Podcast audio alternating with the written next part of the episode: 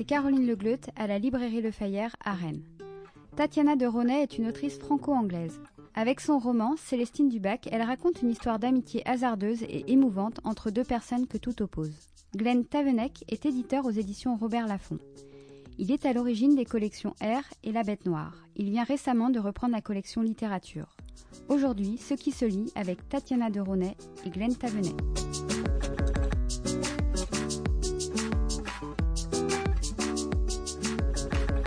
Bonjour et bienvenue dans Ce qui se lit, le podcast de la librairie Le Fayère à Rennes réalisé par Arnaud Vasmer. Les entretiens durant lesquels nous vous proposons d'entendre un auteur ou une autrice et la personne qui l'édite. Aujourd'hui, l'histoire d'une rencontre entre un jeune homme qui vient euh, de rater son bac pour la seconde fois, préférant passer son temps à écrire un roman, et euh, une femme qu'il rencontre habitant sous une porte cochère qu'il rencontre un jour de pluie à Paris. La rencontre entre un homme à la situation euh, familiale chaotique et une femme à la situation sociale chaotique. C'est l'histoire que vous nous racontez. Tatiana de René, bonjour. Bonjour. Célestine Dubac, c'est le titre du roman que vous publiez aux éditions euh, Robert Laffont et dont on parlera tout à l'heure votre éditeur euh, Glenn Tavenec. L'histoire donc de Célestine Dubac, c'est cette Célestine Dubac parce que c'est la rue où elle habite, hein, rue euh, Dubac à, Paris, et elle rencontre donc ce Martin. Euh, comment est née pour vous cette rencontre, ce livre, ou plus exactement, comment avez-vous décidé, Tatiana de René, de le ressusciter, ce texte? Alors c'est toute une histoire, c'est une histoire dans une histoire en fait. C'est un roman que j'ai écrit il y a longtemps. Euh, il y a presque 30 ans. J'avais déjà publié mon premier roman chez Fayard qui s'appelait L'appartement témoin.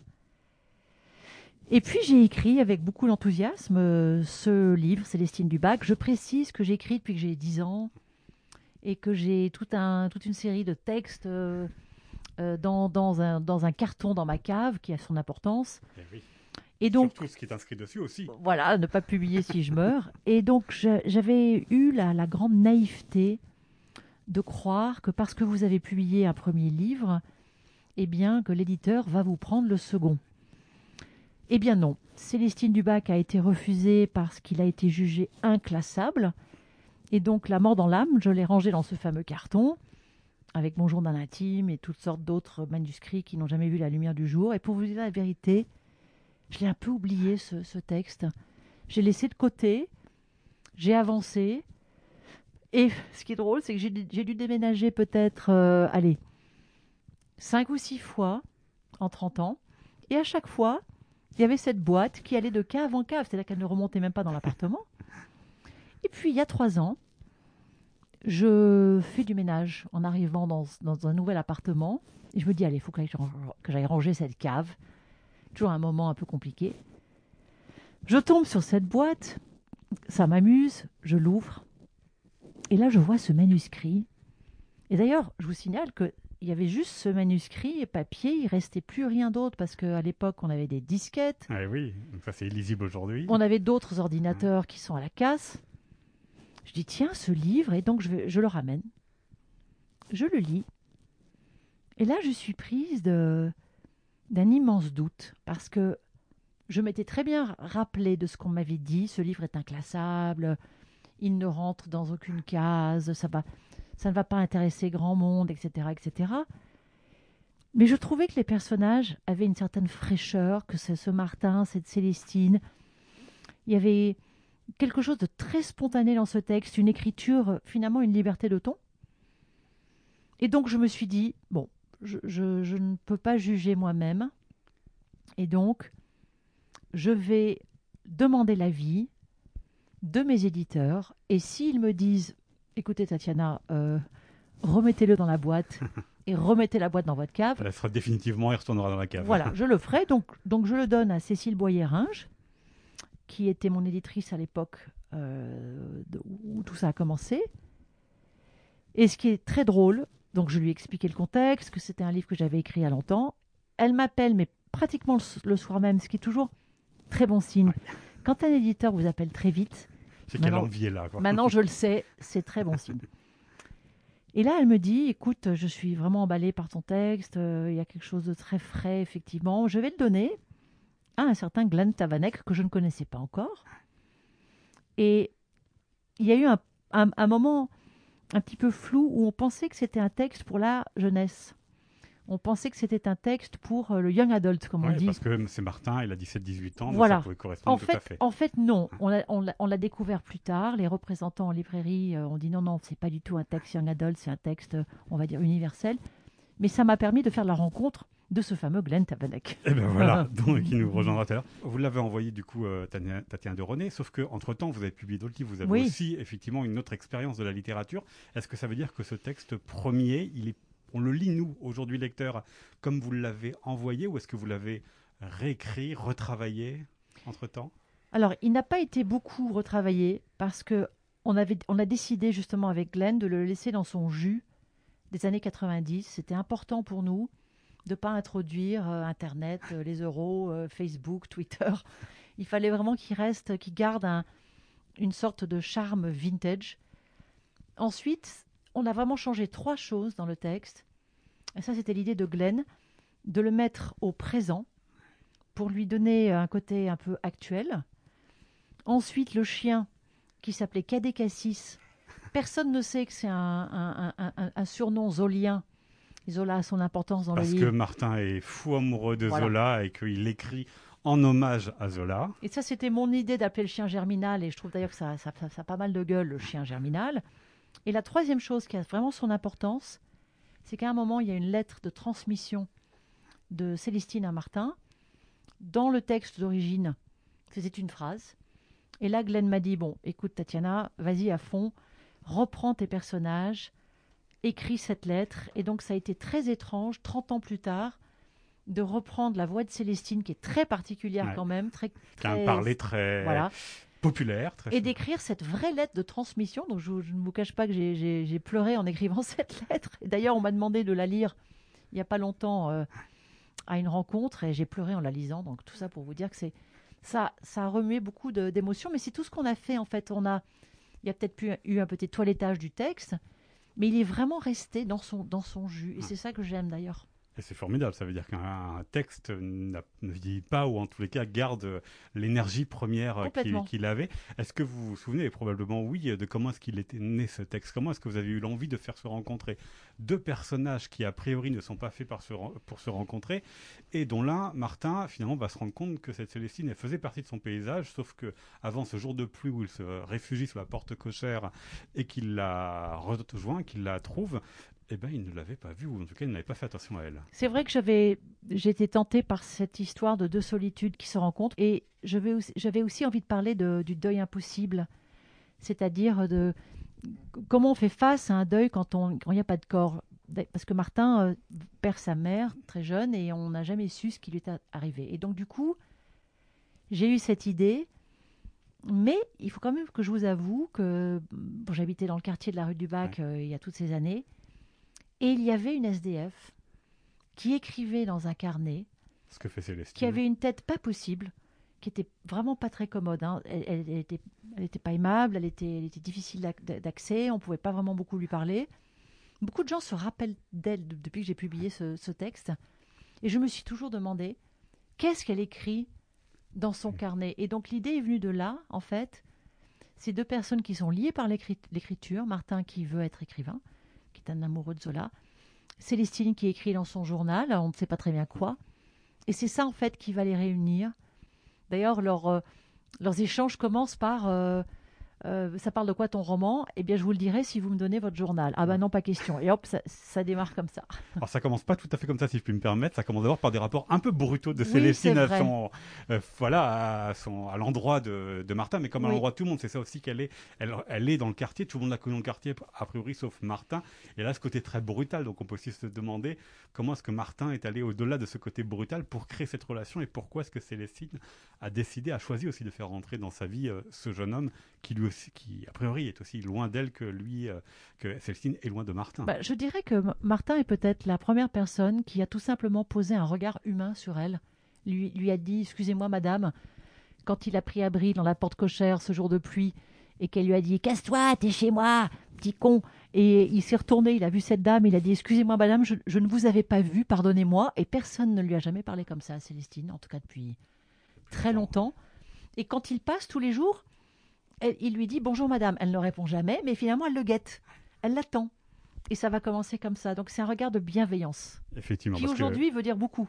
Eh oui. Parce eh que oui. ce que j'ai oublié de vous dire, c'est que toutes, toutes ces années plus tard, ce livre qui parle d'amitié a une autre signification aujourd'hui, avec tout ce que nous venons de vivre, tout ce que nous vivons encore avec cette pandémie qui n'est pas terminée. L'amitié a un vrai sens aujourd'hui, et la bienveillance aussi. Effectivement, et comme quoi on peut aller rejoindre des personnes qui nous sont à, à priori loin, même cette vieille folle qui insulte tout le monde, elle qui ressemble à une sorcière, dit le père de Martin, Voilà. et son l'ami de Martin euh, emploie le même mot, sorcière. Mais elle aussi, elle a quand même des mots assez euh, francs, assez brutaux sur euh, le père de Martin, ce, ce type qui se croit grand Oui, séducteur. Qui parce pète que- plus haut que son cul, comme elle Voilà, absolument. C'est-à-dire quand même, c'est des coups qui se rendent bien dans votre roman. oui, mais ça m'a beaucoup amusé, justement. C'est ça qui m'a plu en relisant ce texte euh, que j'ai écrit a exactement euh, voilà, la moitié de ma vie, à 30 ans. Euh, j'ai- aimé cette fraîcheur et le fait de cette liberté de ton.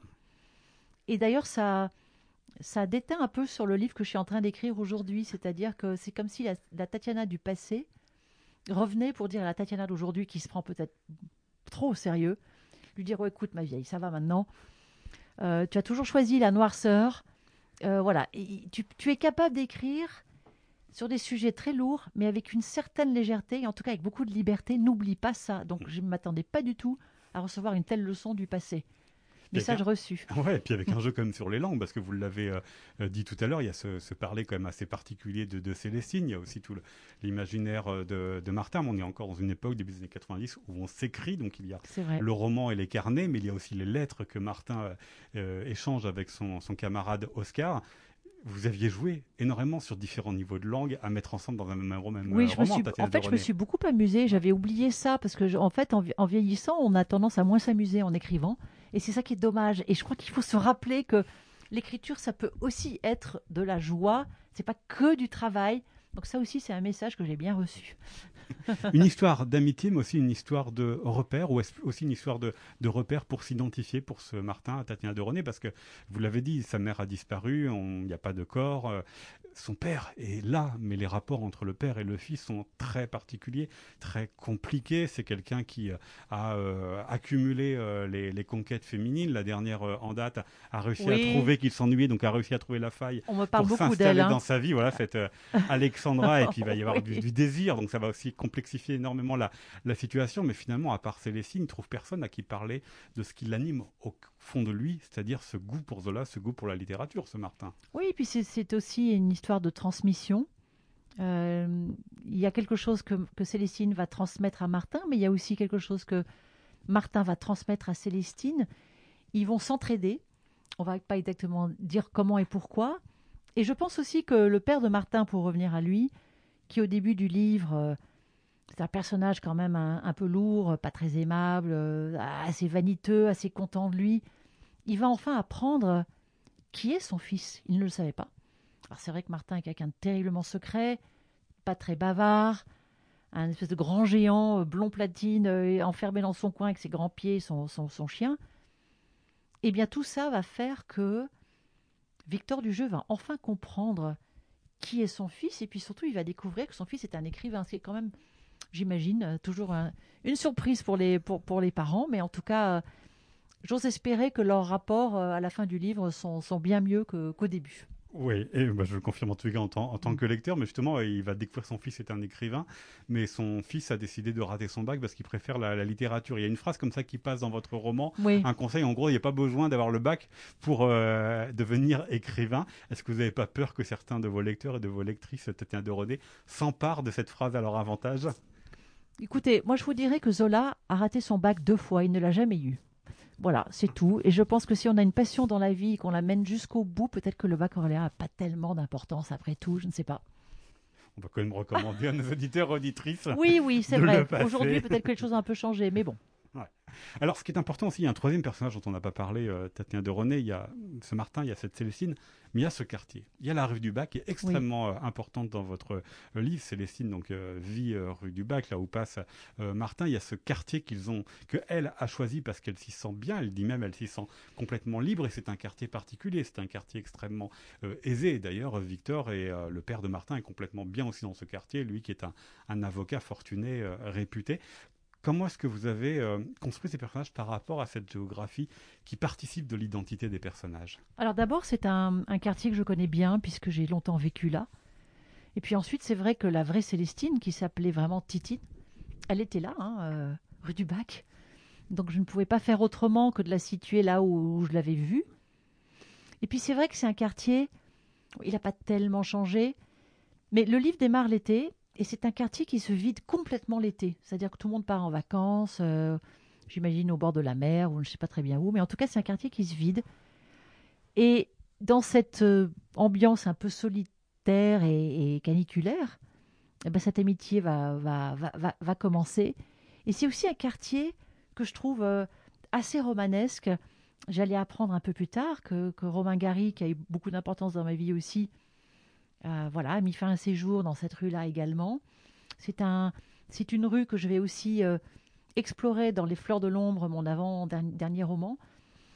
C'est un, quartier que j'ai aussi étudié dans Rose, euh, qui explore comment Haussmann a complètement transformé Paris aux grandes dames d'une, d'une femme qui va perdre sa maison, qui est sur le tracé du boulevard Saint-Germain. Donc j'ai jamais vraiment quitté ce quartier. Je suis jamais très loin de ce quartier. J'ai été à l'école là. Et donc, je voulais le ressusciter dans. Voilà, et puis le bon marché, les vitrines. Et puis aussi, euh, on peut se demander pourquoi Célestine vient là, alors qu'elle aurait pu aller dans un quartier un peu plus populaire, mais elle le dit elle-même. Elle aime voir les enfants qui vont voir euh, les vitrines du, du bon marché, parce que les enfants sont toujours très gentils avec elle et lui parlent, alors que les adultes ne lui parlent pas. Mais elle dit aussi, je reviens sur ce mot-là, elle dit aussi qu'elle s'y sent complètement libre après avoir essayé euh, d'autres endroits, puis après euh, une histoire de, chute sociale qu'on va pas trop dévoiler, mais que vous racontez plus loin dans, dans le roman. Ça veut dire quoi pour elle, selon vous, être libre, elle qui n'a pas d'argent, qui n'a pas de logement, autre que cette, porte cochère? Bah, Il y a justement cette, euh, un moment, elle le dit dans son journal, et c'était en, relisant ce passage-là, je me suis dit à quel point ces mots étaient encore terriblement actuels, surtout depuis la crise du Covid et le fait qu'il y ait encore plus de gens qui vivent dans la rue. Et à un moment, Célestine dit oui, j'ai pas de sécurité sociale, je paye pas d'impôts, je suis libre, mais cette liberté-là, je la paye tous les jours en fait. Et donc ces mots-là sont, très cruellement actuels. J'ai été mise en contact avec plusieurs associations euh, qui s'occupent de femmes SDF, qui les aident, qui leur donnent des produits de beauté ou même de soins, euh, qui leur font visiter des musées. Euh, ça m'a beaucoup touchée, justement. J'imagine que voilà, il y a 30 ans, il y avait, quand j'ai écrit ce livre, il y en avait, peut-être déjà, mais il y en a encore plus aujourd'hui, puisqu'il y a de plus en plus de femmes dans la rue. Et chaque fois que j'en vois une, je ne peux pas m'empêcher de, de, penser à Célestine. Et d'ailleurs, je leur donne des noms de rues, comme je l'ai fait pour, euh, pour Célestine. Ça fait chic en même temps, Célestine, du bac. ça fait chic. Alors, je ne sais pas ce qu'elles penseraient de ça, mais en tout cas, euh, j'essaie toujours de leur parler.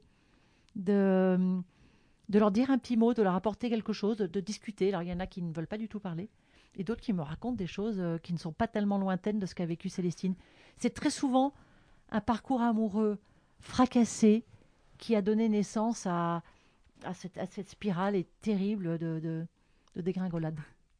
Alors dans euh, cette série des podcasts, nous évoquons aussi donc la, manière dont les auteurs-autrices euh, travaillent avec leur euh, éditeur. Vous l'avez dit tout à l'heure, Tatiana de René, comment ce texte est arrivé jusque dans les mains de, de Glenn Tavenet que vous ne connaissiez pas auparavant. Ou peu. Ou peu auparavant. Qu'est-ce que vous attendiez de lui une fois que vous saviez que ce serait lui votre éditeur pour ce livre-ci, vous qui avez fréquenté d'autres maisons et d'autres éditeurs?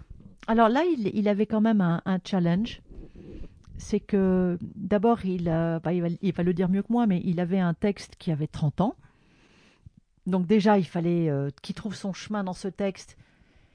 Et puis, je pense qu'il n'avait pas envie de, tout refaire. D'ailleurs, ce n'est pas du tout ce qu'on a fait. Mais il y a eu aussi ce, cette, euh, cette histoire, on a hésité un moment sur Young Adult ou pas. Donc ça, ça nous a pris pas mal de temps. Mais ce que j'ai beaucoup aimé avec, avec Glenn, euh, c'est qu'il a eu un grand respect du texte, c'est-à-dire qu'il ne s'est pas jeté dessus. euh, en, imposant des choses ou des choses que je n'aurais pas pu comprendre. Il a eu un grand respect de ce texte et de moi-même, du coup. Et ça, c'est très précieux parce que parfois, vous avez des éditeurs, on va dire, un peu euh, pressés ou qui veulent vraiment mettre leur marque dans le livre. Et, et c'est compliqué parce que ce n'est pas. alors, ce qui était étrange, c'est que c'était pas mon premier texte, mais un de mes premiers textes, mais c'était 30 ans plus tard. Et donc, j'ai toute l'expérience que j'ai maintenant. Je suis une vieille routarde de l'édition, hein, ça fait quand même 30 ans que, que j'y suis. Quelques livres, Voilà, donc du coup, j'ai compris euh, comment j'aime travailler avec un éditeur. Mais j'ai beaucoup, j'ai beaucoup apprécié de travailler avec lui et d'ailleurs c'est lui qui va travailler sur le livre que je suis en, train d'écrire maintenant. Voilà, donc, ça a vraiment bien collé. Ça, exactement, ça a très bien collé. Sinon il serait pas là aujourd'hui, je serais pas là, j'aurais dit ah non non je veux pas faire un podcast avec lui. Ça s'est très bien passé. Effectivement. Mais euh, voilà, vous disiez tout à l'heure donc il y avait il y avait trois éléments qui avaient changé, notamment la langue, notamment la lettre et puis euh, des petits ajustements ici ou là. C'est des choses que vous pressentiez ou pas du tout, Tatiana de René ou c'est lui qui vous a apporté par Alors, sa à, vrai dire, je, ne pressentais rien du tout. C'est lui qui, a, qui est venu avec toutes ces initiatives. Je suis juste revenu avec l'histoire du chien. Parce que personne ne savait qu'était Kadekassi. Donc j'ai imposé Germinal, mais ça, c'était pas non plus euh, très compliqué. Après, on a eu un petit délire autour du titre, mais Glenn va, je vais laisser Glenn vous raconter le titre parce que c'était assez rigolo. Euh, non, je ne pressentais rien. En fait, j'étais à la fois un peu angoissée et très intriguée de savoir qu'est-ce que Glenn Tavenek allait faire de ce texte qui a déjà 30 ans presque. Et je savais qu'il ne voulait. Une des premières choses qu'il m'a dites, c'est que j'adore ce livre, je n'ai pas envie de le changer, je veux le, je veux le garder dans son jus, mais je veux qu'il soit euh, encore plus beau. Voilà. donc, donc j'ai fait confiance. Et je crois que j'ai raison. Donc c'est un livre euh, qui est paru aux éditions euh, euh, Robert Laffont. Est-ce que vous sentiez aussi que ce livre pouvait coller à cette maison d'édition? Ce qu'on aime bien aussi dans cette série de podcasts, nous intéresser à la manière dont les livres s'inscrivent dans une ligne éditoriale, dans une couleur de maison, même quand elle est très généraliste. Mais vous qui avez fréquenté d'autres maisons d'édition, est-ce que vous sentiez que ce livre-là aurait pu trouver davantage sa place ici qu'ailleurs? Alors pour tout vous dire, comme c'est un livre qui a été refusé par, par ma première maison il y a toutes ces années, c'est très étrange d'avoir un livre qui revient comme ça du passé, comme un, comme un boomerang. D'ailleurs, j'ai écrit un livre qui s'appelle Boomerang. Je me cite moi-même, je m'auto-cite. Mais moi, j'étais un peu émerveillée. C'est un peu une histoire de, conte de fées pour moi, ce livre, parce qu'il était tellement longtemps resté dans sa boîte. Et puis là, tout d'un coup, tous les gens qui le lisaient, que ce soit euh, euh, la, directrice commerciale, que ce soit la personne qui s'occupe des droits étrangers, euh, tout le monde adorait ce texte tout de suite. Donc j'étais à la fois, j'étais à la fois totalement euh, mystifiée et émerveillée par cette espèce d'effet célestine. Euh, je tiens aussi à vous dire que ce livre a fait du bien, non seulement à, l'auteur qui vous parle, parce que mon livre d'avant était très impacté par le Covid. Euh, on en a parlé. J'ai pas pu faire les fleurs de l'ombre. Nous devions vous recevoir à, Rennes pour aller voilà. le Fayère et confinement oblige la rencontre, mais les 29 autres n'ont pas pu avoir lieu. Voilà, donc j'ai pu faire une petite promo grâce à ce livre qui arrive comme ça. En fait, ce livre me donne du temps d'avancer sur le livre que j'écris m'a permis de faire une petite promo très agréable. J'étais à Nancy la semaine dernière. J'ai retrouvé le les lecteurs que j'avais pas vus depuis un an et demi. Et beaucoup de gens m'ont dit à quel point ils avaient apprécié ce texte. Et, donc, oui, il s'inscrit dans un chemin que je suis en train de construire ici. En tout cas, il a, ça sera toujours un livre un peu à part. Hein. C'est pas comme, c'est pas mon dernier livre. Mais je suis très très contente que, que Célestine ait vu le jour et qu'elle puisse être là aujourd'hui mais c'est beaucoup grâce à Cécile Boyeringe et, et, et Glenn. Je quand même ce que vous disiez sur le fait que ici tous ceux qui l'ont lu tout de suite ont été emballés par le livre. Est-ce que selon vous c'était aussi un livre qui est arrivé? Voilà, c'est ce que, surtout qu'il a été refusé la, première fois 30 euh, ans euh, auparavant. Est-ce que ça veut dire que pour vous c'est un, un, livre qui correspond davantage à notre époque qu'à l'époque à la fois où vous l'aviez écrit et à la fois l'époque du roman, puisqu'on est vraiment en 1990-91, les dates sont dans le livre? Il faut quand même que je vous fasse une petite confidence. Euh, j'ai retrouvé pas par hasard, mais j'ai réussi à retrouver mon éditeur de l'époque, qui, est un monsieur âgé maintenant, qui a pris sa retraite et qui travaillait sous les ordres du directeur de, Fayard. Et lui, il m'avait écrit cette fameuse lettre euh, très triste que j'ai gardée, comme quoi mon livre était inclassable et qu'on ne pouvait pas le publier. Et moi, j'avais été bouleversée, émue et très triste. Et ensuite, j'ai vraiment mis le livre de côté, je ne me suis pas posé de questions, j'ai avancé. Mais j'ai retrouvé ce monsieur. Je l'ai invité à une dédicace toujours aussi élégant, euh, toujours aussi sympathique. Il m'a dit, écoutez, je vais vous faire une confidence, Tatiana. À l'époque, donc il y a 30 ans, ils, alors je ne sais pas qui il faut mettre dans ce ils chez Fayard, ils avaient dit, la petite Renée elle, ne percera jamais. C'est pas la peine. On met Solida de côté, ça va, va pas marcher. Mon premier roman avait eu un succès modeste, donc celui-là n'intéressait personne. Donc là, vous avez un peu la cruauté du, milieu de l'édition hein, que, que j'accepte et qui existe. Donc aujourd'hui, je pense que ce livre a bien plus d'écho parce que je suis devenue l'écrivaine que je suis, mais aussi parce qu'on a besoin de ce genre d'histoire un peu inclassable, qui rentre pas dans toutes les. C'est un livre un peu différent. Il rentre pas dans une case. Il est à la fois, il y a un effet surnaturel dedans, il y a un peu de magie. Euh, et puis il y a la pandémie qui nous a quand même euh, bien montré l'importance de l'amitié. Donc je pense que ce livre a, Célestine a en fait attendu 30 ans pour arriver. Elle a mis son temps, mais elle est là, elle est bien là. J'ai eu euh, vent de, des chiffres de vente aujourd'hui qui sont tout à fait sympathiques et qui m'ont fait beaucoup, beaucoup de joie. Donc elle continue son petit chemin, elle, va sortir en poche l'année prochaine. Euh, voilà, elle est là, Célestine, et elle fait du bien aux gens. Moi, c'est tout ce que je demande. Hein. Ah oui, non, mais c'est formidable, hein, fait du bien aux gens et du coup qui s'inscrivent véritablement et qui vous le disent. C'est ça. En plus, euh, oui, j'ai pas parlé effectivement de la dimension euh, surnaturelle qui arrive, mais dans une seconde partie du livre et qui vient aussi euh, troubler la lecture parce que vous l'avez inscrit vraiment, je le dis, dans une géographie, dans un contexte très réaliste et tout d'un coup arrive. Alors c'est pas du surnaturel qui vient tout bouleverser, mais c'est une touche de surnaturel qui vient nous emmener ailleurs, en tous les cas, qui est une, autre, une autre voie, une autre dimension. Mais puisque vous parlez tout à l'heure du fait qu'au début vous pensiez on pensait que le livre allait être plutôt young adulte que tout public. Est-ce que dans les rencontres que vous avez pu faire, vous avez pu voir ces deux populations et du coup des regards, des lectures différentes suivant les âges? Alors moi j'ai cette chance déjà d'avoir, avant Célestine, un panel euh, assez large de lecteurs. J'ai autant des, dames d'un certain âge, hein, qui sont mon cœur de cible, on va dire, mais des lecteurs très jeunes qui me lisent parce qu'ils sont obligés de me lire. Avec Elle s'appelait Sarah, qui est au programme des troisièmes depuis un certain temps maintenant, et qui finalement aime bien et qui me continue à me lire. Donc j'ai beaucoup de chance. Euh, je, je ne vois pas vraiment plus de personnes. Euh, tout ce que je peux vous dire, c'est que Célestine a plu à des gens très différents. En tout cas, de ce que je peux voir. J'ai fait, j'ai fait qu'un seul salon euh, depuis. Hein. On est quand même, pas été très gâtés. Mais les gens que j'ai vus ce, week-end à Nancy sont venus me dire spécialement quel beau livre, j'ai adoré ce livre, merci. Heureusement que vous êtes, que vous êtes allé faire le ménage dans votre cave. Et que vous ne l'avez pas mis sur une disquette, celui-ci. Oui, c'est ça. J'aurais perdu la disquette, ça c'est sûr. voilà, ben écoutez, on souhaite euh, bonne euh, vie à ce livre, Célestine. Merci beaucoup. Du bac par aux éditions. Euh, Robert Lafonde nous parlera dans un instant. Glenn Tavenec, votre éditeur. Tatiana René, merci beaucoup. Merci à, vous.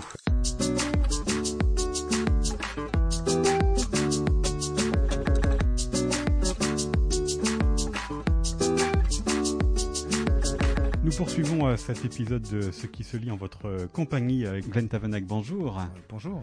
Vous êtes directeur éditorial chez Robert Laffont. C'est donc vous qui éditez le livre de Tatiana de René, Célestine Dubac et au moins le prochain, puisqu'elle nous a dit que ce n'était que le début euh, d'une euh, collaboration.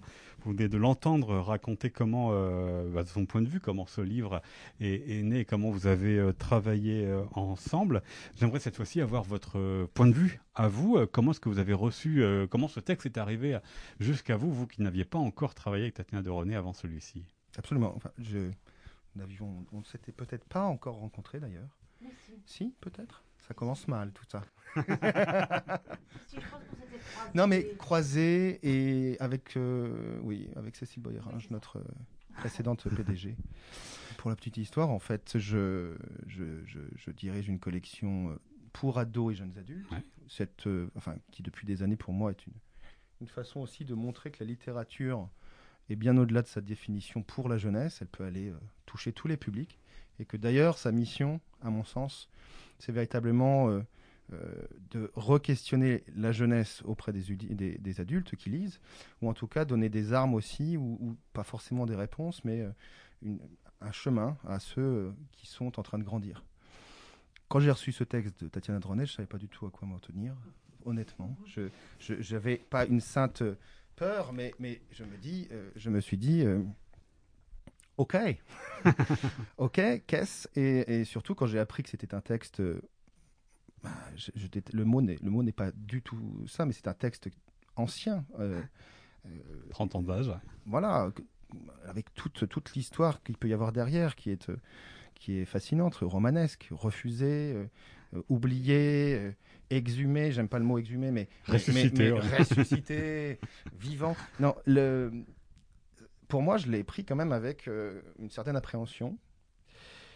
Et je dois dire que je l'ai lu euh, assez fébrilement, d'une traite. Je m'attendais pas à ça. Voilà. Je- on en lit pas mal des livres pour. euh, je parle encore du point de vue de l'éditeur De jeune public, ouais. jeune public. Parce qu'on m'avait dit, et Tatiana et, et Cécile Boyera, je m'avais dit, c'est peut-être pour toi.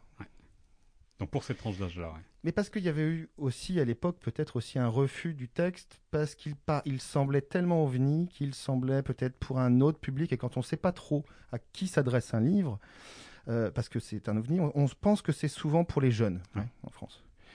Euh, moi j'ai lu ça, alors je dirais dans les grandes lignes, pour faire très simple. J'ai eu une sorte, un côté assez fébrile, parce que j'avais l'impression de retrouver ce que j'adore dans, dans la littérature dite classique pour euh, adolescents.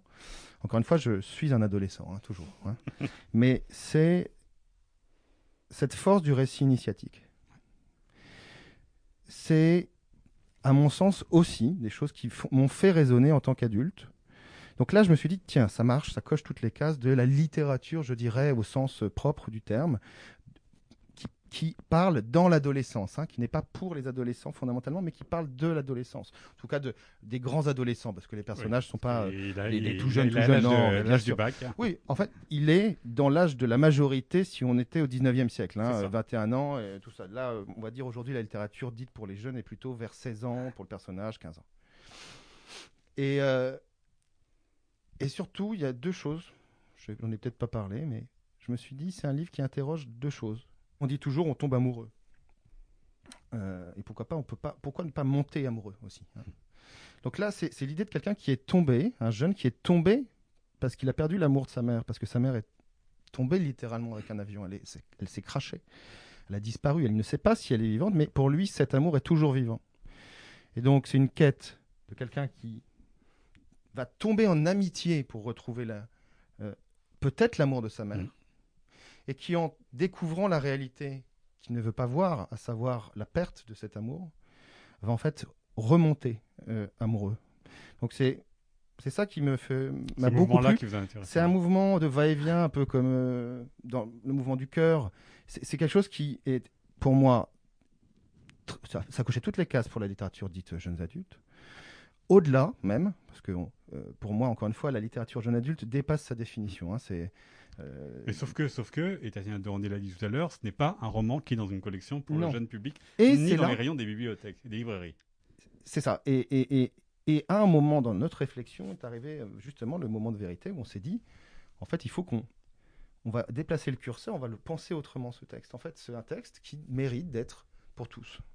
Il a une dimension universelle, intemporelle. D'ailleurs, pour le rendre encore plus intemporel, c'est pour ça que je m'étais dit, il faut certainement passer au présent. On reste dans l'époque, mais il faut amener le lecteur dans l'époque. Donc, en gros, euh, le présent, je pensais apporter un peu plus de fluidité, peut-être, légèrement. hein. Mais enfin, c'est quelque chose aussi, euh, je m'étais dit, je vais annoncer à Tatiana euh, que, en fait, on va passer son roman au, au présent. C'était, il fallait voir si ça allait marcher, mais, mais euh, et puis l'autre chose, c'était aussi parce que je suis tombé aussi en amitié avec Célestine. C'est qu'il manquait, et dans tout ça, j'ai tourné plusieurs fois. Je me rappelle qu'on avait plusieurs fois euh, relu le texte parce qu'on a le texte devait être euh, publié à, un moment, le Covid n'a pas aidé, donc on a repoussé. Ce qui est marrant, c'est que c'est un texte qui avait pris son temps quand même pour arriver jusqu'à 30 ans et vous avez rajouté des mois, c'est ça et, et finalement, c'est un texte, c'est un peu euh, comme un, sort- un vin qui. on- on- ah, oui, c'est un grand cru. Il va juste avoir besoin d'être un peu plus aéré, prendre le temps. Les dépôts vont redescendre, et puis on va voir peut-être une âme, l'âme sortir. Et, et là, en l'occurrence, c'est ce qui, euh, à mon sens, s'est passé, puisque là, j'étais persuadé d'une chose. euh, il manquait quelque chose, une lettre. Il manquait un appel du cœur à l'intérieur. Une, léger, rien, rien. Moi je partais, de- moi je partais quand je, je disais, je ne sais pas, mais je pense qu'il y a trois phrases qui manquent. Deux lettres, une lettre ou un petit mot. Qui c'est devenu une, véritablement, tu t'en es absolument emparé. Tu as fait quelque, une lettre ex- extrêmement émouvante, euh, qui d'ailleurs, à l'intérieur de laquelle euh, une phrase a pris tout son sens. C'est d'ailleurs sur une, pour le titre qu'on ne savait plus parce qu'on est, comme il était en train de, on était, en- tu étais en train de, voilà. Et donc le titre, à un moment, euh, aurait pu être Cette vie qui t'appartient. Je ne sais pas si vous aimez ce titre, on peut toujours essayer de le changer. Non, je- non. Mais. Et, euh, et donc, euh, c'est pour vous dire que, en gros, pour un texte qui avait. On a fait très peu de choses. Enfin, le texte était intemporel. C'est de l'ordre du, bah, du conte, je dirais, pour tous les âges. Euh, J'ai pas envie de dire que c'est un conte philosophique, mais c'est un conte existentiel. Bah, le présent a aidé. Des choses minimes, moi, Ouais, c'est le, le- le prénom du chien. C'était euh, même à ouais. croire qu'il n'était pas resté tout ce temps-là dans, dans la cave. Il y avait une espèce de. Qui avait été retravaillé par le temps. Ouais. Le surnaturel, il n'était pas que dans le Je me suis dit, elle avait qu'une seule euh, sortie papier. Peut-être qu'elle avait. Non, ce- sans rire, c'était un. Ça a été une. J'en ai parlé. hein. Euh, J'en ai parlé euh, à notre PDG euh, de l'époque aussi. J'en ai parlé. On en a parlé aussi longuement avec notre directrice commerciale et on a tous été frappés euh, par euh, cette authenticité. Voilà. Alors, euh, Et cet humour, et cet humour. bah oui. Parce que quand même, oui, on a quand même, on a quand même le fils de bonne famille qui est assez, par moment, enfin, c'est quand même le grand échalas euh, qui a des palmes aux pieds. Enfin, en tout Ouais. cas, enfin, je veux dire, il y a Ouais, un moment, où, euh, on démarre comme ça, c'est dès les premières pages. D'ailleurs, je t'ai posé la question, je m'étais dit, mais il a vraiment les pieds palmés? c'est nécessaire. C'est un handicap important dans le texte. Et, et justement, oui, c'est cette, toute cette espèce de, c'est de- décalage avec le, ce qu'est le personnage mais ouais, parce que le la vie, parler. c'est, la vie, c'est aussi euh, cette façon de. Jusqu'à présent, il ne la voyait pas, Célestine, dans la rue. Tout ce qui est sous notre nez, on ne le voit pas. Ouais. Et, euh, et c'est ça le ridicule de la vie. C'est, qu'à un moment, on, la focale on a une- un changement de focale. Et il la voit, il la voit, et cette vie qui est euh, grotesque aussi, tristement grotesque, parce qu'elle est destinée à mourir dans la rue, euh, bah, il va décider de faire le pas de côté. Et c'est une rencontre comme ça, c'est ces rencontres qui bouleversent. Et, et le livre, en soi, était bouleversant pour moi, Mm. parce que c'est une rencontre bouleversante, parce que c'est une rencontre aussi, il n'y a pas plus dur, je pense, que de parler euh, bah, des SDF, hein, d'où on parle pour parler des, des SDF. Euh, et, là, on est et là, je trouvais que l'auteur, en tout cas que Tatiana, était allée euh, vraiment... euh, alors, peut-être parce qu'il y avait des années de ça et qu'elle est... Je sais pas, je ne sais pas comment expliquer, mais, mais, mais de toute façon, c'est sa force, c'est de se dire que c'est au-delà des personnages. Elle va aller creuser là où peut-être ça va nous faire mal un petit peu, en tant, enfin, ça va nous gêner en tant que lecteur, euh, et, et- et nous amener à peut-être réfléchir un peu autrement. Euh, c'est pas, c'est pas des archétypes. Voilà, on avait ça. J'avais, voilà, au début, j'avais peut-être cette appréhension de me dire. Alors, vous savez, que c'était, vous savez que c'était un texte euh, ancien, écrit euh, il y a une trentaine d'années, euh, Glenn de Taveneck. 30 Et- ans, oui, j'ai appris après par la suite. Après, voilà. Et, euh, et le fait que voilà, il y ait peu de changements, de transformations à faire, malgré euh, l'expérience depuis de Tatiana de René, les livres qu'elle a fait paraître, le fait qu'elle n'ait pas désiré non plus réécrire ce, ce texte, est-ce que ça vous a, par une évidence, est-ce que ça vous a surpris, vous, en disant que ce texte écrit il y a 30 ans, il peut encore être écrit aujourd'hui? Bah oui, parce qu'elle avait encore un peu plus, elle avait quand même, en- en- je trouve, envie de se réapproprier son texte. C'est-à-dire que moi, de mon côté, je, je trouvais pas qu'il y ait grand-chose, vraiment grand-chose à faire. Euh, et c'est plutôt Tatiana qui a repris, au final, certains moments. Elle me dit, ah tiens, je vais, peut-être, il y a peut-être ce petit truc-là, j'ai envie de le revoir. Envie- C'est ces petites euh, touches impressionnistes, euh, mais, mais qui étaient essentielles, tu vois. Il y a, y a- sans rentrer peut-être dans le, on va peut-être pas rentrer dans tous les détails du, du livre, mais il y a, l'époque a changé aussi. Mm. Hein, On s'écrit beaucoup moins. C'était plus compliqué pour Martin d'écrire à Oscar et de recevoir des lettres d'Oscar. Ouais, mais il y a un côté, on parle de Zola. Ouais. Donc en fait, c'était une façon aussi de montrer pour ceux qui ne sont pas peut-être des, des- des fanatiques ou en tout cas des, des connaisseurs de Zola, mais que c'était une époque où on pouvait s'écrire effectivement et où euh, les échanges étaient plus lents, où les échanges étaient peut-être plus profonds et avec euh, un peu plus de patience. Où le, Euh, où le fils peut partir de, sa, de ses vacances et pas tout de suite appeler son père pour dire qu'il est parti. alors, Mais c'est ça aide l'histoire. ça. Ça aide l'histoire. Voilà. Ça, ça aide l'histoire. Mais et c'est là aussi où on sait que, alors qu'on va taper sur Google des tonnes d'informations et savoir si telle boîte noire a été trouvée, non, c'est comme ça qu'un avion qui s'écrase, euh, on n'a pas toutes les données. On a, c'est c'est le grand romanesque. C'est- C'est la, la grande puissance de, de- de- aussi d'un texte qui est dans, dans cette époque-là. C'est là aussi où je vois que c'est devenu très dur de pouvoir être euh, dans le romanesque dans une société où, il y a, où, où tout n'est qu'histoire tout le temps.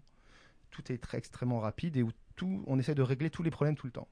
Là, c'est des personnages qui ont des problèmes longs, qu'ils doivent régler sur le long terme, et qui nous emmène donc dans le temps initiatique, le temps intérieur. Euh, il va quand même aller, le personnage, sans dévoiler ça, il va quand même euh, pas, il va quand même quitter sa France, son confort, euh, passer la Méditerranée, pour dire, euh, voilà, on va pas aller plus loin. sans- ouais. Mais, mais, mais, mais pour se retrouver lui-même, c'est-à-dire qu'en gros, il va se perdre pour se retrouver, c'est classique, mais il va surtout voilà, aller chercher ailleurs ce qui était peut-être au pied de son immeuble. Décentrer Et- le, le voilà. regard, Et ça- et c'est tout, le, tout le cœur de typiquement- ce livre. Et ça, c'est typiquement, euh, je dirais, euh, alors je vais le redire, je- c'est le récit initiatique dans la plus belle forme que, que- qui soit, à, à la Michel Strogoff, je dirais, ou autre, Jules Verne qu'on a malheureusement placé du côté de la jeunesse et qui, voilà, pourtant est dans la Pléiade aujourd'hui, mais c'est cette littérature intemporelle. Hein. Je dis pas Mm. que Tatiana est, est Jules Verne, ni que Jules Verne est Tatiana, mais, mais je dirais que c'est euh, cette littérature-là euh, bah, qui... bah, honnêtement, on peut pas, on, on peut pas ne pas tomber sous le charme. Quand vous avez euh, compris que ce livre ne serait pas dans, publié dans une collection à destination du, du jeune public, euh, est-ce que c'est posé la question de savoir euh, comment ce Ah. livre pouvait résonner avec ce que je peux avec ce que je peux dire à Tatiana il pouvait résonner avec l'ensemble des parutions de Robert Laffont, pouvait entrer dans la ligne éditoriale. Visiblement, ça n'a pas l'air d'une question ça, que vous non, êtes posée vu la. Non, alors, bon, pff, non, parce qu'en fait, le, le- par définition, Robert Laffont, c'est une maison d'édition. Déjà, c'est une maison d'édition de collection. C'est une maison euh, qui est dans la variété, dans la grande. En fait, c'est ça la littérature, c'est de ne pas le mettre dans des cases. Donc, euh, au final, c'était peut-être. Je respirais un petit peu mieux à l'idée que ce texte puisse être accueilli dans la, dans les collections dans la collection générale, en tout cas de littérature euh, chez Robert Laffont. Il n'y a pas. Il n'y a pas eu du tout de question de savoir si ça pouvait résonner ou pas, non? Au contraire, on a trouvé un public encore plus. Ah oui.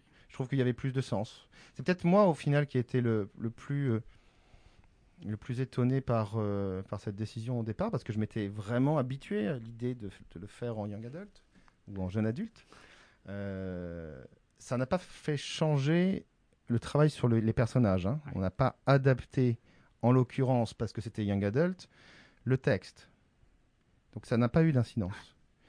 Euh, en revanche, effectivement, euh, on a travaillé sur un petit aspect peut-être euh, aujourd'hui après, voilà, après euh, les, les changements de sociétaux et peut-être le rapport homme-femme, il y a, il y a eu un passage qui euh, qu'on a pu revoir. Mais euh, Avec Alexandra? Alors pas, oui, mais pas que parce que c'est un, un échange équilibré. Enfin, Ah oui. euh, vous voyez ce que Ah oui. le, mais c'était, ça l'était, mais c'était d'une autre façon. Très bien, mais je, je crois comprendre. je pense cette scène, cette fameuse scène qui était assez sensuelle d'ailleurs, elle aurait été la même pour le public jeune adulte. Eh bien, c'est à retrouver euh, dans Célestine Dubac, le roman euh, de Tatiana de René que vous éditez aux éditions euh, Robert Laffont, Glenn Tavenec. Merci beaucoup à vous. Merci d'avoir parlé de votre travail. Merci à vous, merci Tatiana. C'était un podcast réalisé par Arnaud Vasmer pour la librairie Le Fayère à Rennes.